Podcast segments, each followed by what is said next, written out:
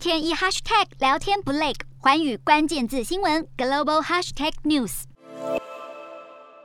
少林寺不止武功高强，看来理财功力也很了得。传出斥资四点五二亿人民币，相当于台币二十亿，标下河南郑州一块商业用地。买下这块土地的是河南铁松科技，公司股东是河南铁投和元汉实业，分别持股百分之五十一和百分之四十九。而元汉实业背后是少林资管以及少林寺现任方丈释永信。这块少林寺刚买下的用地面积大约是三点八二万平方公尺。拥有 MBA 学位的释永信，在一九九八年成立河南少林寺实业发展公司后，不断扩大商业版图，发展功夫经济，还在淘宝开店，销售练功用品和文创商品等，并且在少林寺院内经营餐馆，事业堪称包山包海。中国媒体更指出，释永信目前实际掌控十八家企业，打破一般人对出家人六根清净的印象。对于少林寺撒钱进军房地产，也有人认为是出手拯救中国房市。但无论如何，少林寺身材有道，也确实让人惊叹。